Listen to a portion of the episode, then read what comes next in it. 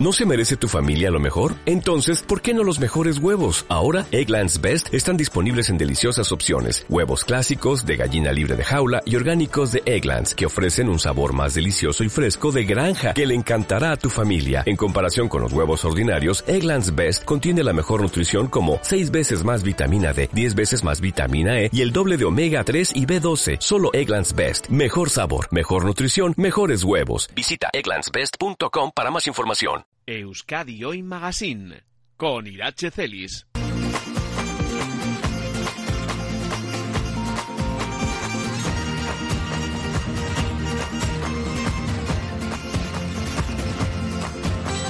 Sí, seguiremos. Si dicen perdido, yo alcanzamos. Sí, sí, oh, seguiremos. Si dicen caíste, yo digo me levanto. Si dicen dormido, es mejor soñando. Entre unos y otros, ahí estás tú. Somos los mismos, somos distintos, pero nos llaman multitud.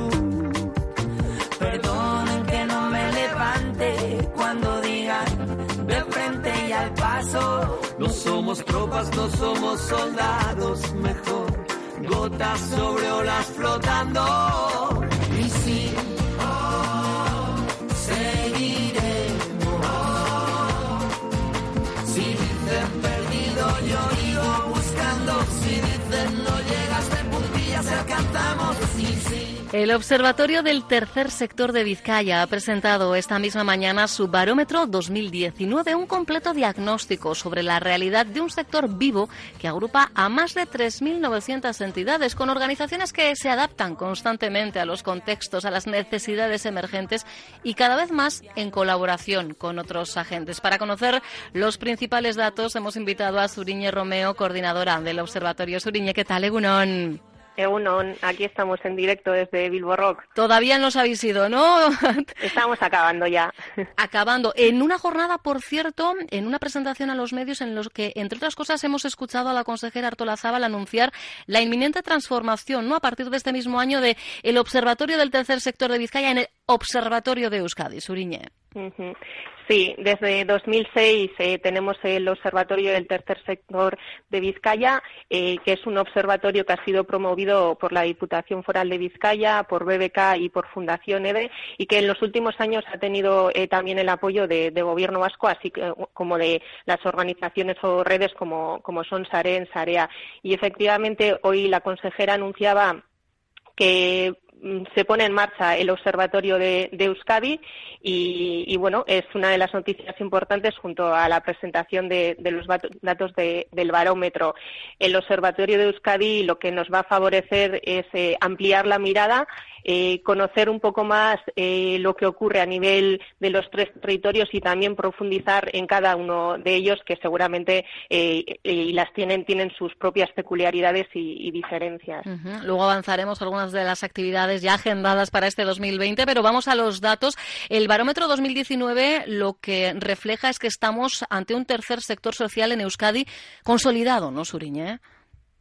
Sí, eh, cuando hicimos, bueno, este primer, este primer barómetro se enmarca dentro de un proyecto más amplio que es el, el libro blanco uh -huh. y que presentaremos eh, en primavera. Eh, en él se detallarán más eh, algunos datos, pero lo que sí que hemos visto con respecto a, a, los datos del 2014-2015 con el libro blanco de aquel momento es que las organizaciones están, digamos, cada vez más, más fuertes. Hemos visto un aumento en, en estas organizaciones, en el número de organizaciones, desde luego luego también eh, hay algunas organizaciones que, desaparecen, pero son más las organizaciones que, crecen. Entonces es un sector que, que, se va, se sigue renovando y que además se va estructurando, porque uno de los grandes avances eh, que creo que han ido dando las organizaciones en los últimos años eh, es que se han ido juntando con otras, porque el juntarse también fortalece y hace que nuestra presencia también política pueda ser mayor y, este es uno de los eh, logros que, también hemos visto que, se va dando. Un sector cada vez más estructurado y con más presencia. En constante renovación y, como decíamos, adaptándose a las nuevas necesidades también, Suriñe.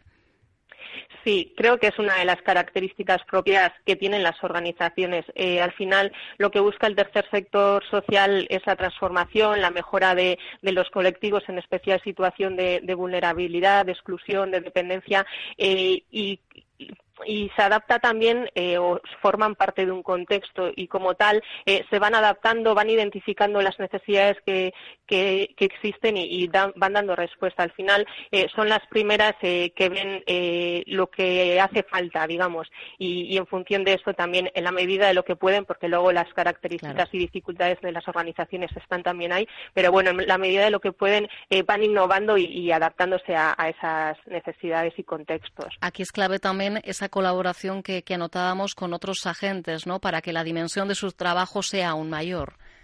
Sí, eh, los datos demuestran que ha habido un, un incremento eh, en esos agentes con los que se relacionan las, las, organizaciones, tanto con la administración pública, que esto también es un, una tarea importante, ¿no? Esa eh, colaboración público-privada es también eh, importante. Y se van relacionando también, lo que decía antes, con otras organizaciones que son parecidas, se van juntando en redes y esto eh, hace que exista una mayor incidencia política, porque al final no solo es importante estar en la calle, sino ocupar también otros espacios, eh, espacios de decisión. Hablábamos de más de 3.900 eh, entidades, en su mayoría asociaciones, ¿verdad, Suriña? Sí, es la característica principal de, de esas organizaciones. Eh, luego es verdad que dentro de, las mm, asociaciones también hay muchas características. Hay organizaciones que son muy grandes, que manejan un volumen importante de personas eh, y de dinero, eh, pero también hay organizaciones muy chiquititas, y muy pequeñas, que, es lo que caracteriza al sector, eh, la tendencia de organizaciones de tamaño pequeño o, mediano. Y aquí es importante, precisamente, quizá más eh, en este tipo de, de asociaciones, de entidades, la participación de las personas voluntarias. ¿Se canalizan y de qué manera esa participación de la sociedad civil? ¿no? Son miles las personas involucradas. Totalmente. Eh, los datos reflejan que eh, hay más de 158.000 personas ejerciendo el, voluntariado eh, y son el pilar que sustentan a, las organizaciones. La mayoría de las organizaciones, en la mayoría de las organizaciones predomina la presencia del voluntariado mucho más que el personal remunerado. O sea, aunque muchas organizaciones tienen también personal remunerado, la tendencia es a que estén formadas principalmente por personas voluntarias y muchas de ellas única y exclusivamente por, por voluntariado. Entonces, eh, hay una, se está sustentando parte de la sociedad y parte de la transformación social se está haciendo desde ese trabajo de, de solidaridad y, uh -huh. y, voluntariado. ¿Hay un perfil concreto de persona voluntaria? No sé si, si lo habéis dibujado o no en este barómetro, Suriñé. Eh, pues mira, los datos del barómetro se van a eh, profundizar más eh, en el libro blanco que se presenta Ajá. en primavera, pero sí que el voluntariado eh, hay un peso eh, más significativo de, de, mujeres. En torno al 60% de las personas que ejercen el voluntariado eh, son mujeres. Y luego, en función de la edad y demás, ya iremos viendo eh, con el libro blanco también otros datos. Pero la presencia o la, la, característica de la feminización está presente también en las organizaciones, tanto en lo que es el personal remunerado como, el voluntariado. Lo que es más que evidente es que todas y cada una de estas entidades están contribuyendo bueno, pues a crear una sociedad sociedad. Siempre hacemos gala de que Euskadi es una sociedad eh, solidaria, pero tenemos que seguir dando pasos por cohesionar, por hacerla más inclusiva todavía, Suriñe. Sí, sí, las organizaciones son las que están ahí en el día a día y, y aunque muchas veces su labor no se ve, eh, es un gran ejercicio de, de justicia social y, de transformación social que, hay que reconocerlo y que espacios como este y, trabajos como el barómetro que visualizan o permiten visualizar de manera más sistemática el trabajo que hacen eh, son también eh, importantes, no solo por cosas tangibles que se pueden medir, sino también por intangibles que muchas veces son elementos que caracterizan a las organizaciones ¿no? La solidaridad, la cercanía, la presencia, la atención, estar atentos a, las necesidades que van surgiendo. Mm, porque además, eh, y esto además lo, revelan eh, quienes participan en cualquiera de, estas entidades, cuando, por ejemplo, se ponen frente a nuestros micrófonos y, te das cuenta de que muchas de ellas llegan donde la administración no sería capaz de, de, llegar. Todos somos necesarios, ¿verdad? Somos eslabones de la cadena. Eso te iba a decir, es una cadena, o sea, y cada cual en la cadena tiene un papel distinto y eh, a, las, a las administraciones les toca uno eh, y al voluntariado y a las personas que están ahí les toca otra y es más esa cercanía, esa labor también de antena, ¿no? De estar eh, como muy atentos y, y luego también a las organizaciones la labor de trasladar a las administraciones públicas cuáles son las necesidades y cuáles son los retos que hay que ir afrontando. Mm, retos como la contribución eh, que están realizando ya, que vienen realizando al cambio sociocultural. De hecho, decía yo que tenéis ya agendadas varias actividades de cara a este 2020 y hay un proyecto de investigación al respecto, ¿no? Para saber, para testar realmente, bueno, pues cómo gracias a la labor de algunas de estas asociaciones, pues eh, estamos cambiando determinadas percepciones, eh, ¿no? eliminando estigmas, mm, viendo de otra manera, ¿no? Comportamientos que, que quizá nos llevaban, ¿no? A, a, actuar de, de, manera, pues a día de hoy, evidentemente, es, es importante, ¿no? El, el trabajo de, del cara a cara de estas asociaciones con, con el vecino vecina, ¿verdad?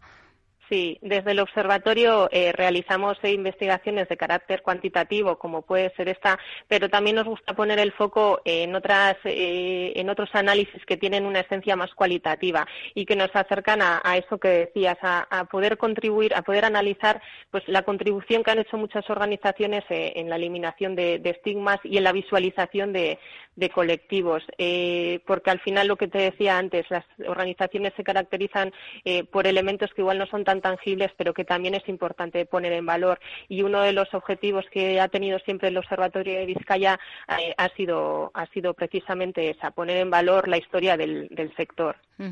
Pues lo dicho, ¿eh? son miles las personas que reman en una misma dirección, aunque sean entidades diferentes, porque los perfiles son verdad, Suriñe. Podríamos entrar aquí, podríamos estar hablando horas, porque perfiles eh, variados, evidentemente, para responder a, situaciones de vulnerabilidad, de exclusión también muy diversas, evidentemente. Sí, eso es. Eh, una de las cosas que caracteriza a las organizaciones eh, que forman parte del sector es que son muy distintas porque atienden a realidades muy diversas. y entonces el perfil de personas que, que hay en ellas también puede ser muy variado y, sí, así es. Mm, lo importante es que es un sector vivo ¿eh? y yo creo que además el concepto tercer sector ya lo tenemos más o menos acuñado, ¿no? Igual lo hemos dado por supuesto, pero yo creo que es un concepto que ya tenemos bastante interiorizado también, ¿no? Como sociedad suriñe. Sí, eh, yo creo que cada vez más, pero desde luego la labor del observatorio es esa, eh, que todo el mundo cuando estemos en la calle y hablamos de, hablemos de tercer sector sepamos de lo que estamos hablando, igual que se sabe cuando hablamos de, otras cosas. Eh, bueno, a veces es más fácil explicando, hmm. explicarlo diciendo que son las organizaciones y asociaciones que, tenemos en nuestros barrios o en nuestros municipios, pero bueno, sí, efectivamente ese es el tercer sector y cada vez se, se conoce más. Y ya veis, somos al final muchos de nosotros, de nosotras, parte de ese tercer eh, sector y seguramente serán. Ah, eso sí, eh, chicos, yo siempre ya sabéis, os animo. Por eso le preguntaba específicamente por el perfil estos días. A lo largo de esta semana ha salido en varias eh, ocasiones aquí el hecho de que son ellas las que más dan el paso de cara a hacer labores de voluntariado. Un 60-40 nos decía Suriñe. Bueno, pues ahí tenéis, ¿eh, chicos, margen para animaros, para además encontrar, en este caso, el, sitio, el lugar en el que creéis que podéis ser más útiles. Y no os preocupéis cuando es que yo pues, pues, no sé si voy a ser capaz o, yo tengo poquito tiempo. Bueno, pues ese poquito tiempo va a ser más que necesario seguramente en cualquiera de las actividades eh, que realizan estas más de 3.900 entidades, eh, insisto, en Euskadi. Pues seguiremos pendientes de lo que el observatorio nos tenga que contar a lo largo de este 2020 con eh, esa noticia que apuntábamos ya al comienzo de que nace ya oficialmente este año el observatorio de Euskadi. Suriñe Romeo, gracias por este ratito y nada, te dejamos volver a los minutos finales de la presentación en Bilbo Rock. Bai, eskerrik Zuri, agur. Agur, bai. Onda Vasca. Diez años contando contigo.